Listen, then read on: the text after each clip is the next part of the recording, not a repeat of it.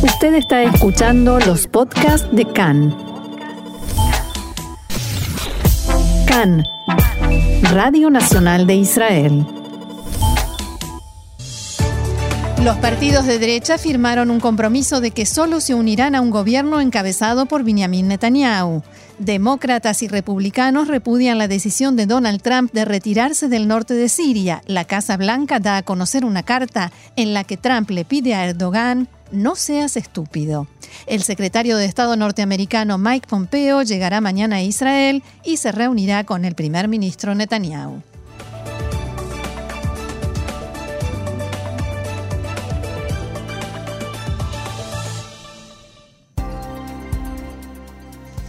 Vamos entonces ahora sí al desarrollo de la información. Los líderes de los partidos del bloque de derecha, Shas y Aduta Torah, Abaita Yehudi y Aihuda Leumi, firmaron hoy un compromiso de que no se sumarán a un gobierno de minoría con apoyo de la lista árabe unificada o parte de ella si Benny Gantz conforma una coalición con esas características. El Likud anunció que los jefes de estos partidos firmaron ese compromiso y además declararon que se unirán únicamente a un gobierno encabezado por Benjamin Netanyahu que incluya a los partidos firmantes, ya sea en el marco de un gobierno de derecha o de uno amplio de unidad con rotación. El único que no firmó fue Naftali Bennett porque se encuentra fuera del país. Sobre este tema se pronunció en la mañana de hoy la legisladora Ayelet Shaked, que en declaraciones acá dijo Pienso que ya es suficiente con esto de las firmas de compromisos. Una pareja casada no tiene necesidad de volver a firmar el acta de matrimonio una y otra vez. Nosotros somos parte del bloque de derecha, de 55 parlamentarios. Actuamos juntos, llevamos a cabo negociaciones en forma conjunta y no hace falta firmar un nuevo documento día por medio.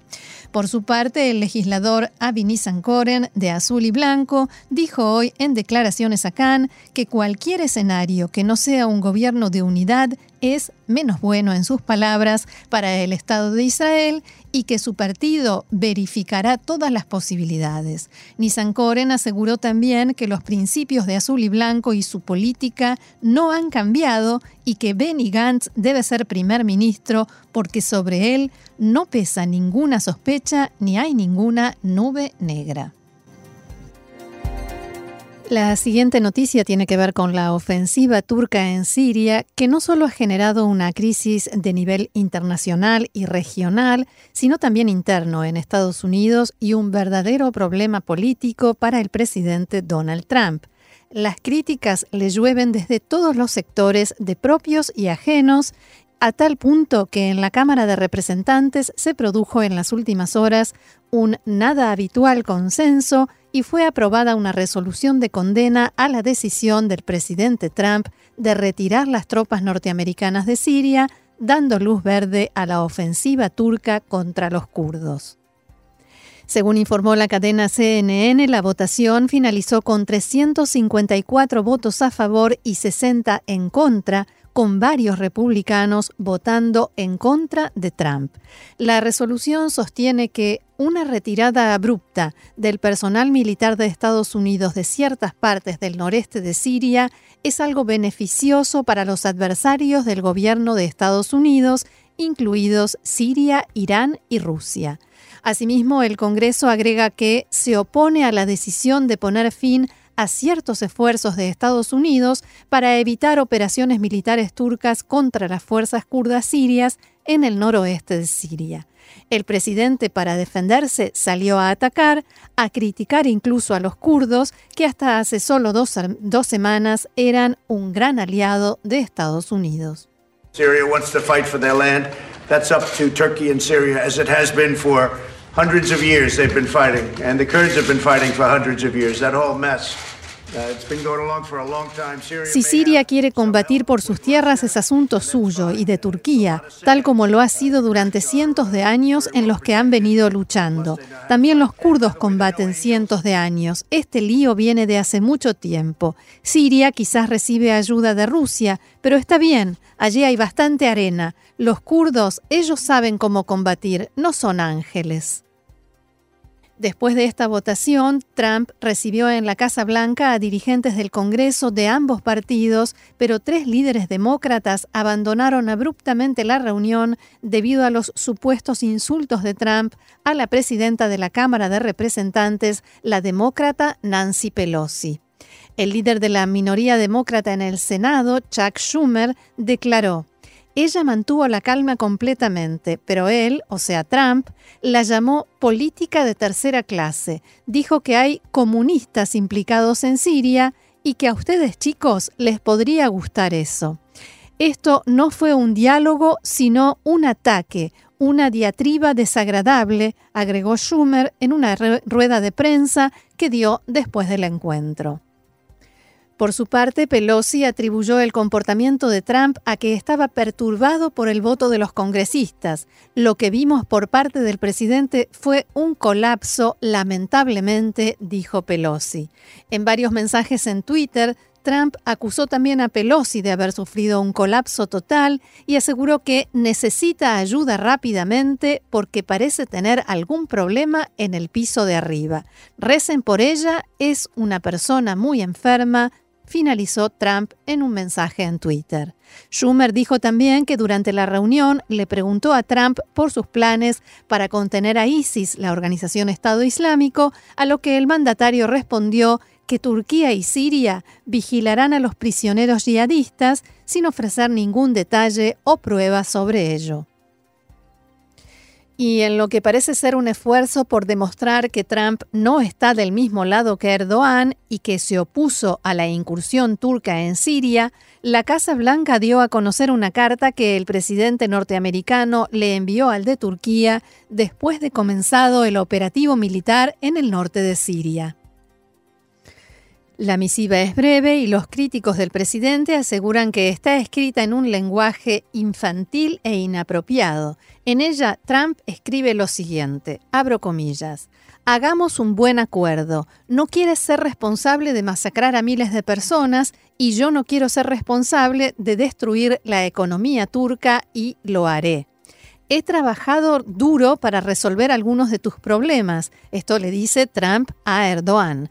No decepciones al mundo, puedes hacer un buen acuerdo. El general Maslum, o sea, Maslum Kobani, el líder de las fuerzas democráticas sirias, está dispuesto a negociar contigo y a hacer concesiones que nunca hubiera hecho en el pasado. Adjunto de forma confidencial una copia de la carta que me ha enviado y acabo de recibir. La historia te mirará de forma favorable si haces esto de manera correcta y humana. Te verá por siempre como el demonio si no pasan cosas buenas. No seas un tipo duro, no seas estúpido. Te llamo más tarde. Firmado Donald Trump. Y en el despacho de Erdogan dijeron que el presidente arrojó al cesto de basura esta carta de Trump.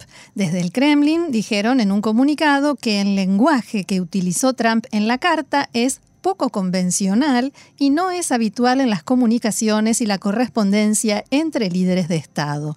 El comunicado también indica que el gobierno de Rusia está preocupado por la situación humanitaria en Siria y acusa a Turquía de que su ofensiva provocó una ola de refugiados y desplazados en la zona. Y a propósito de la ofensiva turca, el ejército de Turquía y las milicias sirias aliadas lograron capturar la mitad del territorio de Ras Al-Ain, una localidad ubicada en la frontera turco-siria, tras una férrea oposición de las milicias kurdas. El director del Observatorio Sirio de Derechos Humanos, Rami Abdelrahman, informó que en los últimos tres días se registraron allí intensos ataques aéreos llevados a cabo por Turquía. El gobierno autónomo kurdo, por su parte, asegura que desde comienzos de la ofensiva resultaron muertos 218 civiles entre ellos mujeres y niños. Y el secretario de Estado norteamericano, Mike Pompeo, visitará Jerusalén y Bruselas después de pasar por Turquía, acompañado por el vicepresidente Mike Pence. Pompeo se reunirá mañana con el primer ministro Netanyahu en Jerusalén, donde intentará transmitir un mensaje que tranquilice a Israel, aquí porque aumenta la preocupación por las últimas medidas tomadas por el presidente Donald Trump en la región. Y el ministro de Relaciones Exteriores de Irak, Muhammad al-Hakim, dijo que su gobierno toma todas las medidas de seguridad necesarias para impedir que los combatientes de ISIS puedan entrar en su territorio. En el marco de una conferencia de prensa conjunta que dio con el canciller francés Le Drian, al-Hakim dijo que su país se compromete a recibir a todos los combatientes de ISIS de nacionalidad iraquí y someterlos a juicio. Por su parte, el canciller francés advirtió que los logros alcanzados en la lucha contra ISIS están en peligro ahora. Entre los aproximadamente 12.000 combatientes del Estado Islámico que están bajo custodia de los kurdos en el norte de Siria, hay unos 60 de nacionalidad francesa. Y en otro asunto, el primer ministro de la Autoridad Palestina, Muhammad Shtaye, hizo un llamado a médicos israelíes para que vayan a trabajar en hospitales en los territorios. Ello debido a que la Autoridad Palestina suspendió hace ya más de seis meses la subvención, el pago que daba a pacientes palestinos de la margen occidental y la franja de Gaza para que recibieran atención médica en hospitales en Israel. Shtaye hizo este llamamiento en el marco de un encuentro con representantes de la organización Médicos Sin Fronteras en Ramallah. El funcionario palestino, que lidera una línea de desconexión económica de Israel, está interesado en una cooperación en el campo médico, pero unilateral. En lugar de que los pacientes palestinos lleguen a Israel, por lo cual la autoridad palestina debe pagar grandes sumas de dinero a los hospitales israelíes, los médicos israelíes irán a trabajar a hospitales de la autoridad palestina según su plan. En lugar de que Mahoma vaya a la montaña, la montaña irá a Mahoma, explicó el primer ministro palestino hasta que se produjo la crisis por la decisión de Israel de descontar del dinero de impuestos que recauda para la autoridad palestina lo que ésta paga a terroristas y sus familias, Ramallah pagaba los gastos de atención médica de entre 2.000 a 3.000 pacientes palestinos por año. En los últimos meses ha preferido enviar a muchos de esos pacientes a Jordania o Egipto e incluso atenderlos en hospitales palestinos. Para muchos de ellos, esa decisión significa la diferencia entre la vida y la muerte. Según Staye, durante años los hospitales israelíes han robado a la autoridad palestina. También dijo que los hospitales cobraban precios exageradamente altos e internaban a muchos pacientes y por largas temporadas sin que hubiera ninguna necesidad. Al mismo tiempo, Khan pudo saber que la autoridad palestina sí permite a sus funcionarios y a personas allegadas al gobierno que sigan recibiendo atención médica en Israel y paga por esos tratamientos. Esto al mismo tiempo que, como decíamos, se lo impide a la mayoría de los palestinos. Y nos vamos hacia Irán porque allí las autoridades advirtieron que darán una dura respuesta a los responsables del ataque de la semana pasada contra uno de sus petroleros en el Mar Rojo, un incidente que terminó sin víctimas. El secretario del Consejo Supremo de Seguridad Nacional, Ali Shahmani, declaró, daremos una respuesta que hará que los que están detrás del ataque y de los intentos de crear una nueva ola de tensión en la región lamenten su acto. El ministro de Exteriores iraní, Mohammad Javad Zarif, afirmó que el ataque fue una acción sofisticada en la que estuvieron implicados uno o más gobiernos. Las investigaciones están en marcha y mientras no hayamos alcanzado conclusiones definitivas, no se acusará a ningún gobierno, agregó. Por su parte, el presidente de Irán, Hassan Rouhani, dijo recientemente que el incidente fue grabado en video y agregó que el mismo muestra la dirección desde donde fueron disparados los proyectiles. El petrolero sufrió varias explosiones cuando navegaba frente a las costas de Arabia Saudí. El incidente se enmarca dentro de una escalada de tensiones que tuvo como punto álgido el ataque contra dos refinerías saudíes. Y el ministro de Relaciones Exteriores de Irán, Mohammad Javad Zarif, advirtió que a Teherán se le agotó la paciencia estratégica, dicho esto entre comillas, ante la falta de acción por parte de los países europeos para compensar la salida de Estados Unidos del acuerdo nuclear. Zarif recordó que Irán siguió cumpliendo sus compromisos con el acuerdo nuclear de 2015 durante un año después de la retirada de Washington, una decisión anunciada en mayo de 2018 por parte de Donald Trump. Abro comillas, Tristemente, no vimos ninguna medida efectiva y Europa demostró ser incapaz de cumplir sus compromisos. Como resultado, la paciencia estratégica de Irán se agotó, argumentó, según ha informado la agencia iraní de noticias Tasnim. En este sentido, Javad Zarif defendió que la decisión de Teherán de reducir sus compromisos es una acción legal contemplada dentro del propio acuerdo nuclear. Y la siguiente noticia, última de este bloque, también es internacional. La Unión Europea y el Reino Unido lograron hoy, hace instantes nada más, un acuerdo para la salida de ese país de la Unión Europea tras intensas negociaciones. Así lo anunció a través de Twitter el presidente de la Comisión Europea, Jean-Claude Juncker.